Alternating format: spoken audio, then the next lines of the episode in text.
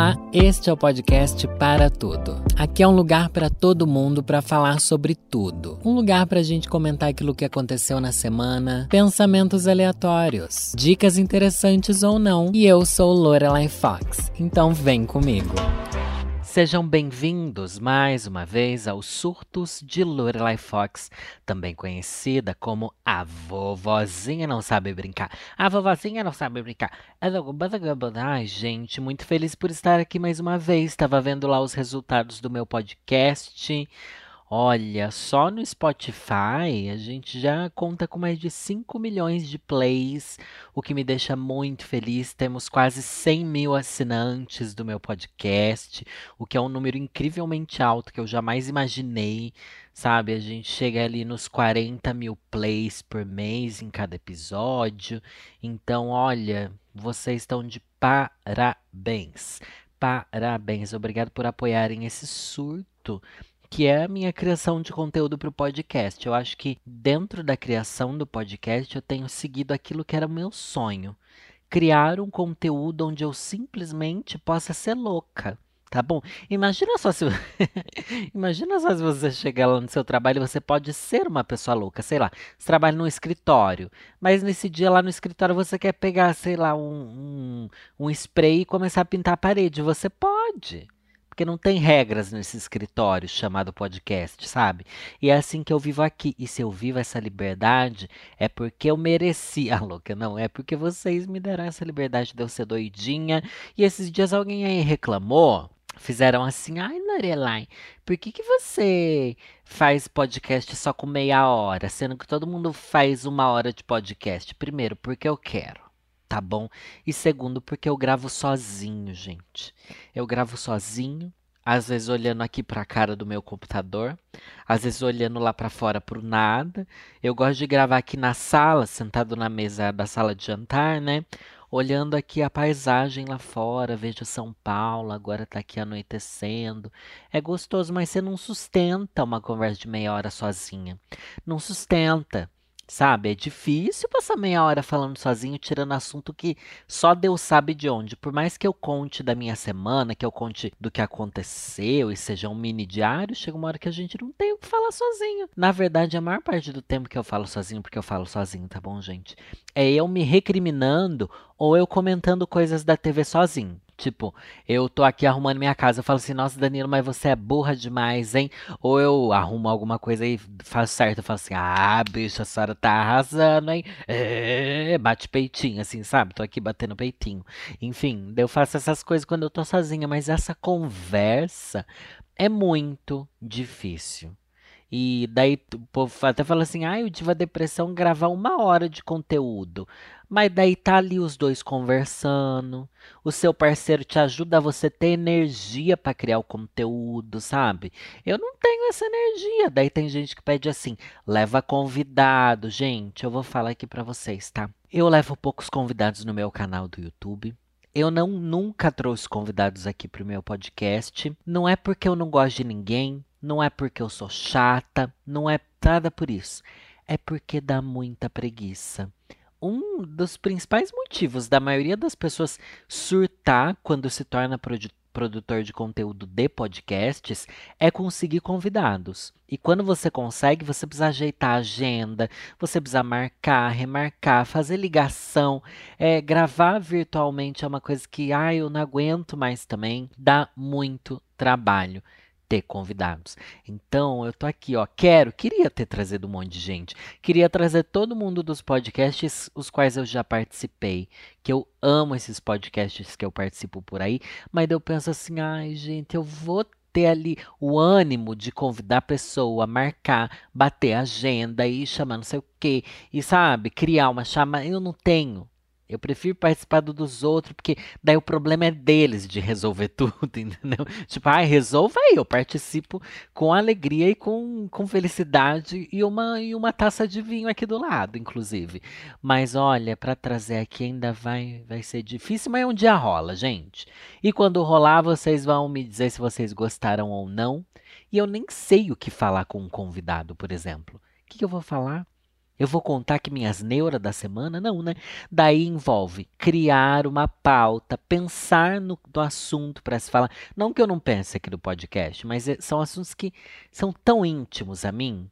Falar sobre a criação de abelha do meu pai, sabe? Que tipo, o que um convidado vai fazer nessa situação? Ele vai olhar para minha cara e falar: por que eu aceitei participar disso? É ou não é?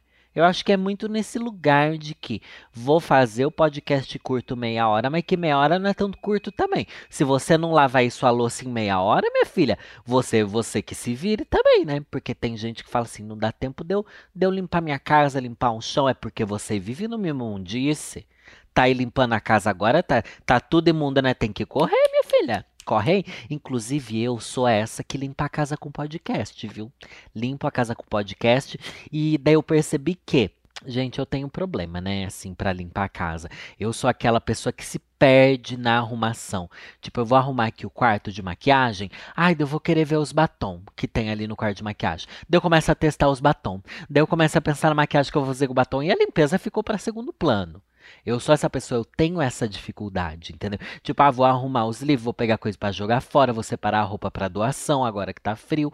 E daí me perco, me perco, já tô fazendo outra coisa. Daí eu levo uma roupa pra sala, esqueço na sala, porque na sala eu já encontrei outro negócio que tá acontecendo ali.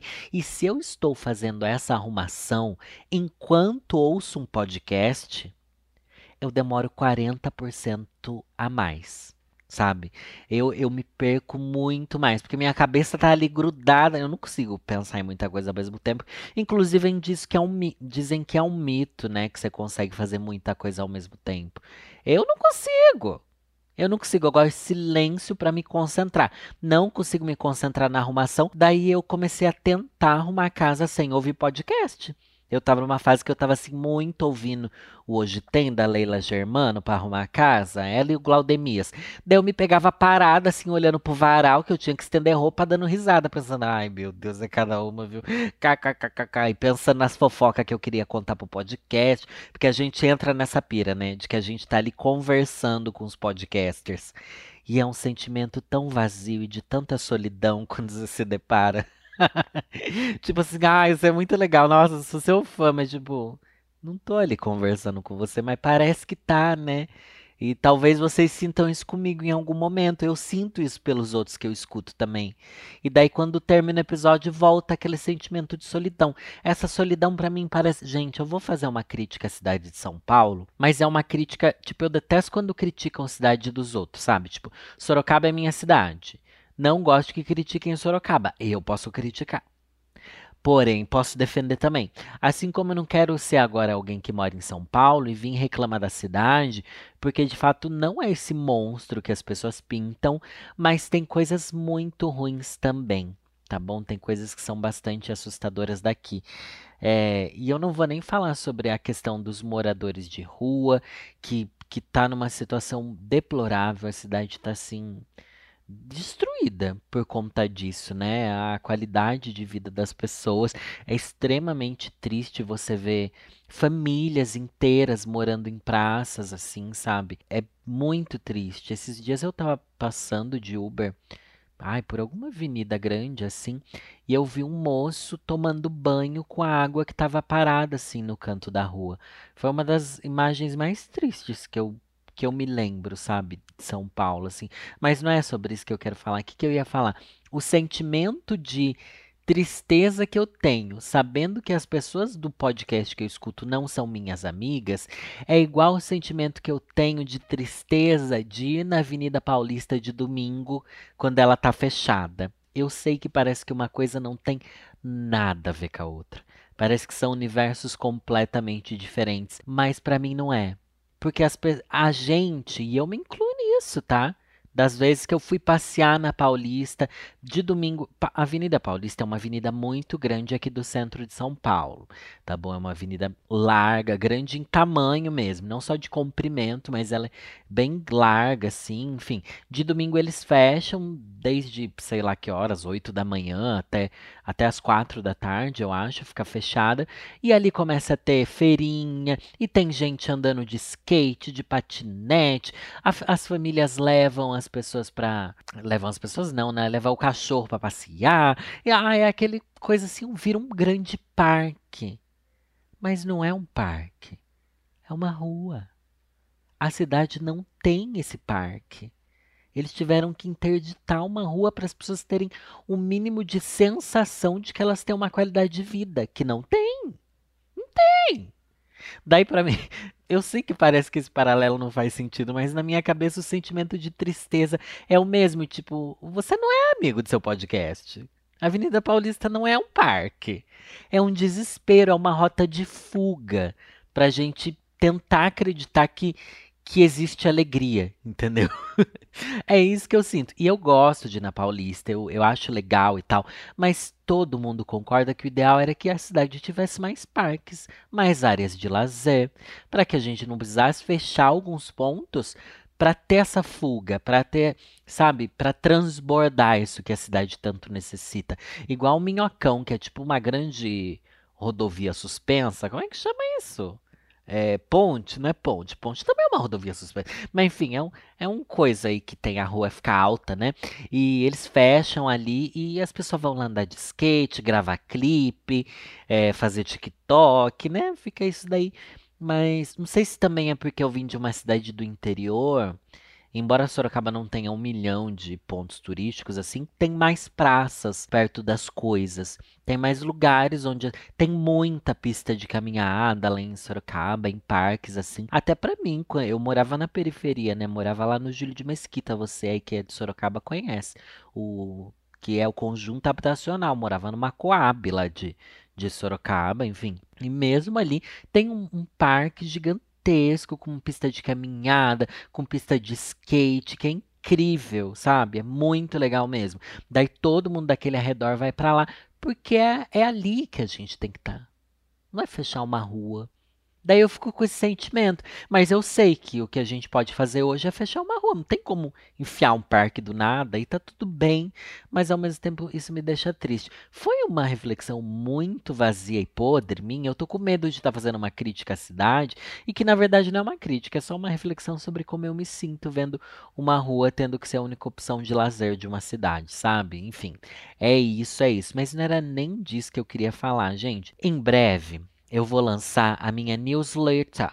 Minha newsletter. Newsletter, gente, que é um e-mail que a gente recebe. Eu acho que eu vou fazer a cada 15 dias ou a cada uma vez por mês. E daí vai ter, tipo, vários temas diferentes. Eu joguei nas minhas redes o link para vocês se inscreverem e também responderem a mini pesquisa sobre o conteúdo que vocês gostam de ver e tal. Mas enfim, não é nem propaganda da minha newsletter que eu quero fazer. Eu sou inscrito na newsletter, gente, da Camila Frender. Sabe a Camila Frender? Que ela faz o podcast Calcinha Larga, que ela faz o podcast A Noia Minha, uma das maiores podcasters e uma pessoa que eu sou completamente apaixonado, enfim. Ela tem um, uma newsletter que se chama Associação dos Sem Carisma. É muito legal. É muito textão, viu? Tem muito. Textão que eu digo é que tem textos longos, assim. Mas são uns textos que eu olho e pensava assim: meu Deus, nunca vou ter paciência para ler esse tanto de texto. Mas eu leio com o maior prazer da minha vida, porque é muito gostoso de ler, assim. São reflexões engraçadas e bobas. Parece um podcast mesmo, sabe? E ela tem algumas colunistas nesse nessa newsletter dela. Daí eu tava lendo, inclusive li hoje o, a, o textinho aqui que a Thaís Iodelli escreveu para essa newsletter. Porque é muito chique ter convidados para escrever na sua newsletter, né? Vem aí. Queria eu convidar pessoas para escrever na minha, mas os Diva Depressão nem escrever sabe, né? Enfim, vou ter que esperar. É, tem um textinho dela aqui que saiu na última que se chama Fake Influencer que ela fala assim, ó. Eu, eu vou ler aqui um trecho, tá? A internet é um mundo doido, né? Quer dizer, o mundo em si é um mundo doido, dando tanto de gente doida que existe nele. Conhece a Lily Jean? Uns aninhos atrás, Lily Jean apareceu ali no Instagram fazendo umas makes. Ela recebia produtos de beleza, frequentava eventos, fazia parcerias com grandes marcas, mas tinha algo muito estranho na Lily Jean. As maquiagens dela eram horríveis, extremamente amadoras. O conteúdo todo dela era basicamente uma coisa rasa e bem mal feitinha. Como uma pessoa sem talento consegue criar uma marca própria de batom e fazer parceria com tanta gente? Acontece que Lily Jean mentiu sobre tudo que ela mostrava no seu perfil. Os seguidores eram falsos, as interações falsas, as permutas falsas, as fotos de viagem falsas também. O batom? Ela foi numa lojinha que faz batons personalizados e agiu como se tivesse sido convidada a criar um batom. No fim, Lily Jean criou para si um mundo paralelo, completamente dissociado da realidade. Uma mentira que tomou proporções grandes demais. Também temos histórias assim na internet nacional. E aqui ela vai citar, gente, umas das, das histórias que eu mais achei bizarras da internet brasileira, mas que talvez não tenha tomado uma proporção tão grande porque ela estava mais no meio da política, tá? Olha, vou ler aqui para vocês. Há poucos anos, uma proeminente influenciadora da esquerda foi desmascarada no Twitter. Descobriram que a foto de seu filho era roubada do perfil de outra mulher, uma gringa que nem fazia ideia de que as imagens estavam sendo usadas por outra pessoa. O apartamento que a influencer disse que comprou nunca saiu do site de vendas, e numa conversa com o corretor, ele confirmou que ela visitou, fez uns vídeos e depois nunca mais voltou. O certificado de casamento era um modelo de documento que qualquer pessoa podia baixar na internet e preencher. A faculdade em que ela disse fazer seu mestrado alegou que ela nunca foi matriculada lá. Enfim, tudo uma grande Mentira. Antes de tudo isso, ela meio que tentou ser influencer de direita, ou melhor, ela era da política, assim. Sabe gente que fica no Twitter? Eu acho que ela era muito famosa no Twitter e ficava opinando sobre política e ela era direitista. Daí, ó, não vendo a carreira deslanchar, passou para o outro lado. E esses dias ela ressurgiu e fiquei espantada com o tanto de gente que acredita nela. Não que tudo o que ela diga seja mentira, mas, dado ao histórico, é bom sempre desconfiar. Minha vontade é gritar para todo mundo: ó, oh, não acredita nessa trambicagem, não. É fácil ser enganado na internet, né? E eu fico me perguntando por que tanta gente se esforça em mentir e criar histórias mirabolantes e, depois de descoberta, seguirem insistindo na mentira. Por mais que elas se contradizem e cavem um buraco cada vez maior na mentira, é muito doido como, mesmo assim, eles levam muitos seguidores juntos nessa, que até hoje acreditam nela. Mas não somos nós mesmos falsos nas redes também? Não suspendemos a realidade por alguns momentos para passar outra impressão para as pessoas? Fazemos, ah, fazemos. Já vi gente fingindo doença, relacionamento, treta. Tudo isso postado esperando com ansiedade o reply de apoio, para mostrar para os outros que você está certa ou que tem visibilidade. A imagem virtual é tudo, e essa gente inventa uma vida que gostaria de ter em busca de aprovação alheia. Pelo menos é isso que eu acredito. Cabe sempre olhar para tudo com desconfiança.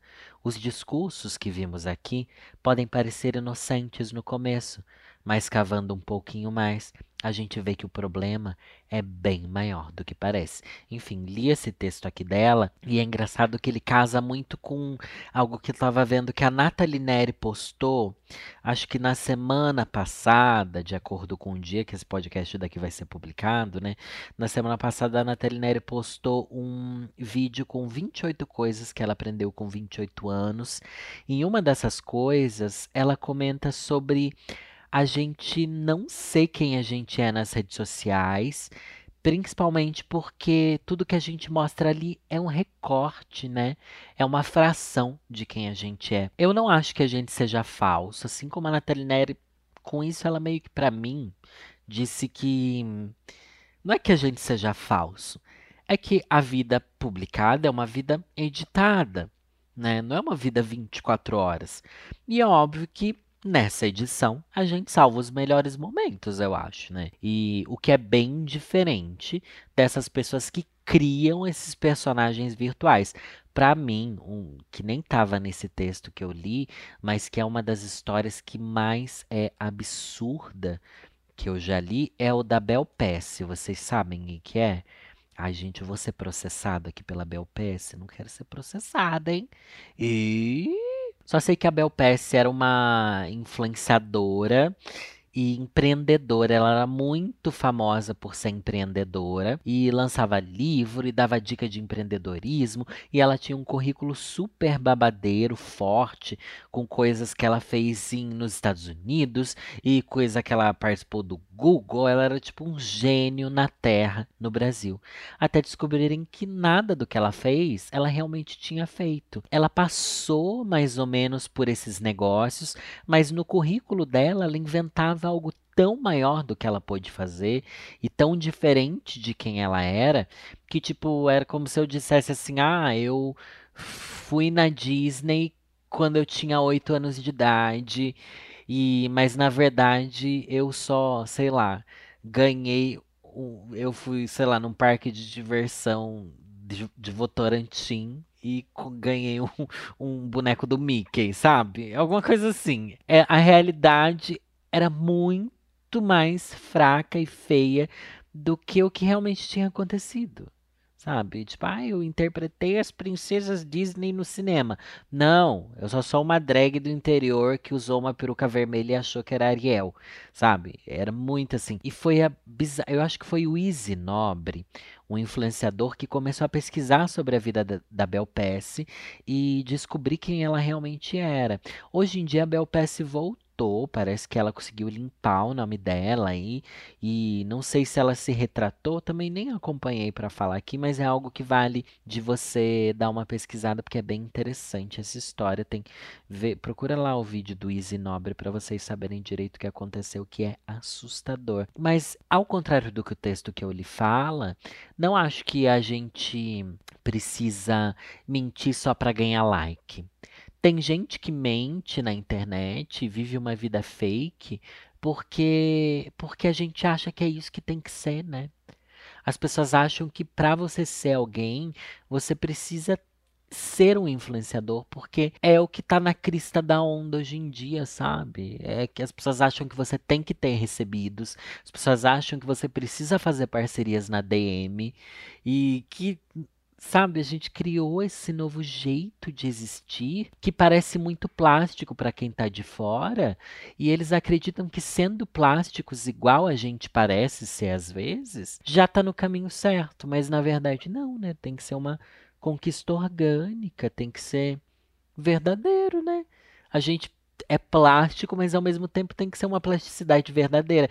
Tem que ser uma edição da minha vida mas da vida que eu realmente tenho. Eu posso editar ela. Não dá para eu criar outra vida, pelo menos o que eu acho que a gente deve fazer como influenciador, né? É editar a vida que eu já tenho e não inventar uma nova vida editada. Entende? Não sei se faz muito sentido isso que eu tô falando, mas eu tenho muito essa pira sempre. E eu e os meninos do Diva, a gente vê muitos influenciadores pequenos. A gente gosta muito de conhecer gente nova que ainda não é famosa na internet também para ver mais ou menos o que, que as pessoas estão fazendo agora, quem tá começando e tal. Acho que é sempre bom ter, ter essa referência do que é atual hoje em dia. Enfim. Mas alguns criadores pequenos tentam viver uma vida de criador grande como se isso fosse ser um criador, sabe? Como se você conseguir ir num evento ou ganhar, comprar uma bolsa de marca fosse ser influenciador. E não a trajetória que te levou a você poder comprar uma bolsa, sabe? Essa trajetória que te torna um influenciador.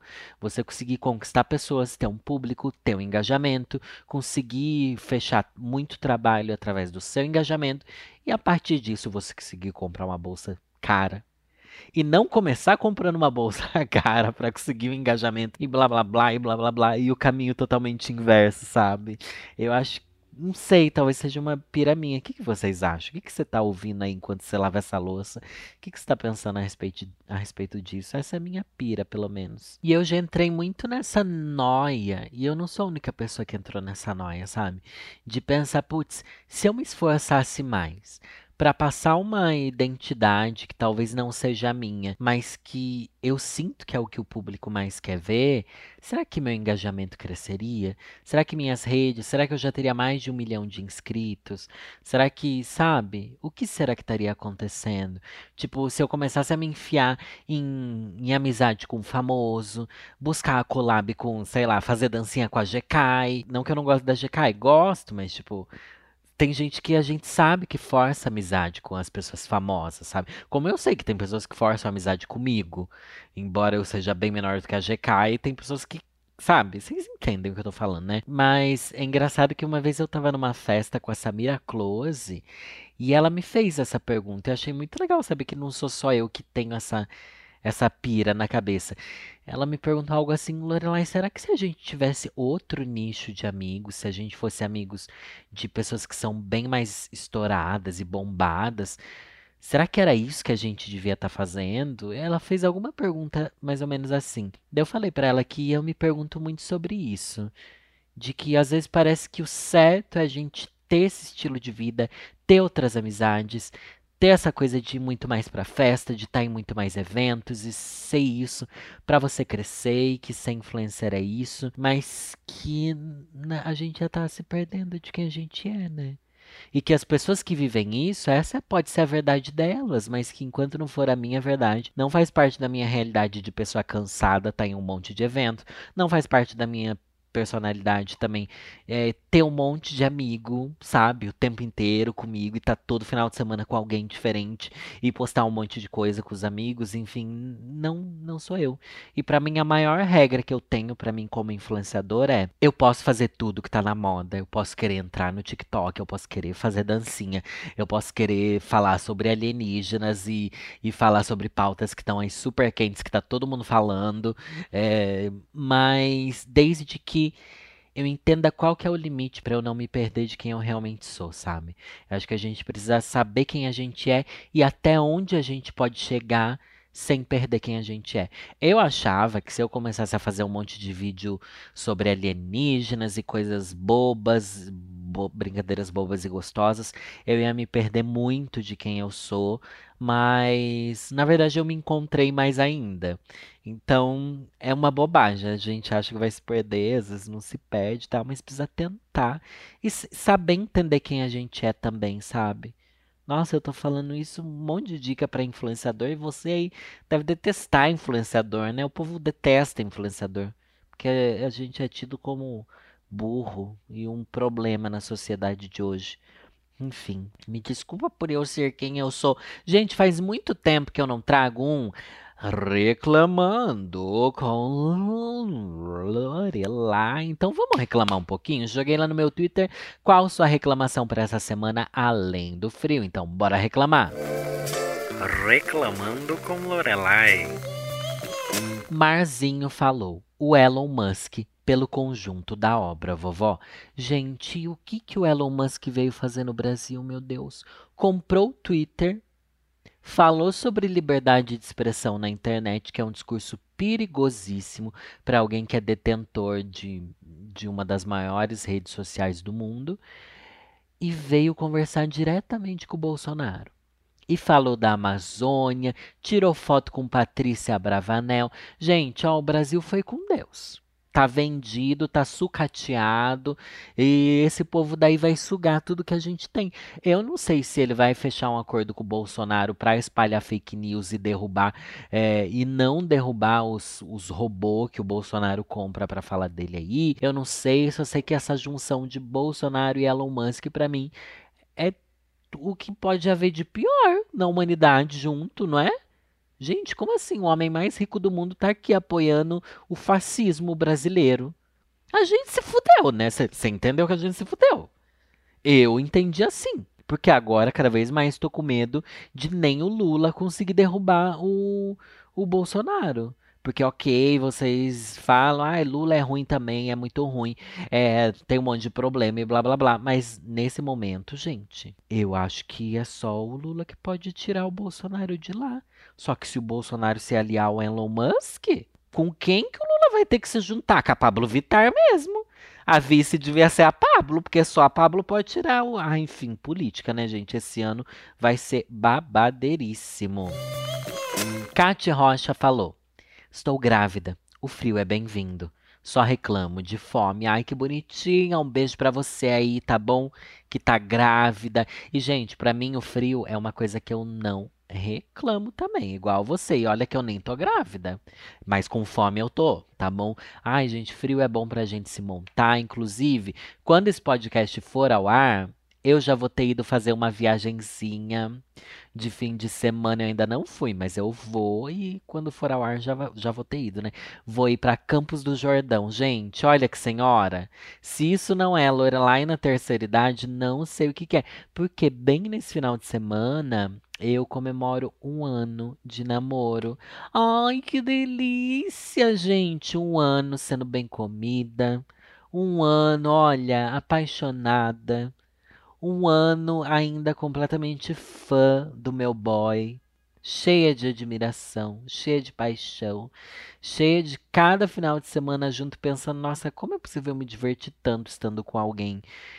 E isso é tão raro para mim, meu Deus. E eu falo muito pouco sobre isso na internet, mas enfim, um ano de relacionamento, eu tenho que dar esse biscoito aqui pro nenenzão, né? Que, enfim, me tornei muito mais feliz depois de tá com esse namorado aí um ano eu estando feliz é muita coisa, hein?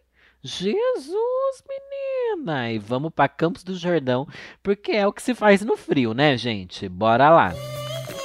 Clarissa Brandão fala assim: mulher, eu moro na Bahia, ou melhor, na Bahia não tá frio, ela não pode reclamar do frio. Ai, gente, não faz frio mesmo assim na Bahia? Deve fazer, né, em alguma fase do ano, deve. Mas é que frio, tipo 20 graus frio, sabe? Eu acho que é assim.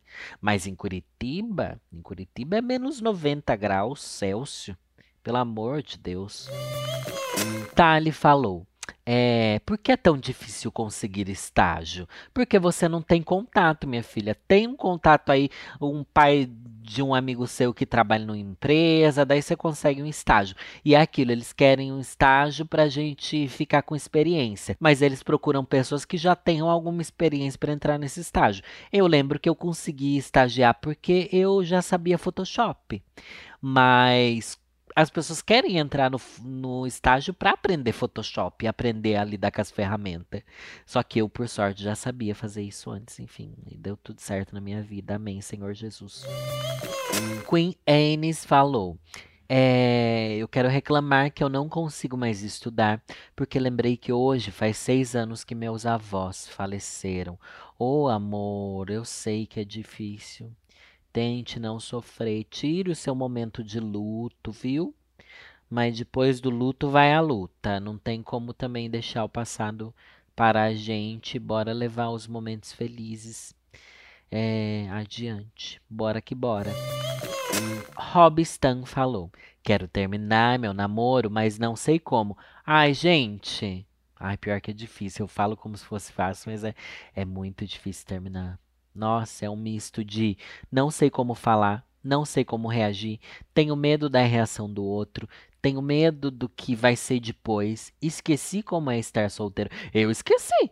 E quando a gente termina, a gente cai nesse buraco que é tipo, nossa, e agora? Como retomar a ser eu sem ninguém, né? É muito difícil, mas olha, é um mal necessário. E às vezes, quanto mais a gente ficar nessa assim, ai, não sei como, não sei como, não sei como, mais o tempo passa e mais difícil fica. Então, bora fazer logo aí, tá bom? Dá um jeito dele te flagrar na cama com outro bobo. Sempre funciona. Sempre vai funcionar. gente, acho que esse episódio daqui já tá ficando longo demais, né, Vitor? Vamos embora? Vamos embora pro povo poder reclamar que o episódio é curto mesmo? Tá bom, gente. Obrigada por terem me acompanhado até aqui. Meu nome é Lorelai Fox. É nessa que eu vou. Eu tinha separado aqui um trecho para eu ler de um livro, mas como eu já li também lá o, o a Associação do Sem Carisma no começo, é, vou deixar aqui para ler na próxima semana. Tudo bom, tudo bem? E, gente, se inscreve lá no meu canal. Tem vídeos de terça, quinta e domingo. Quarta-feira tem live no canal. E como vocês sabem, este podcast Globoplay chega ar toda sexta-feira. Bem, Patriciona. Beijo, gente. É nessa que eu vou.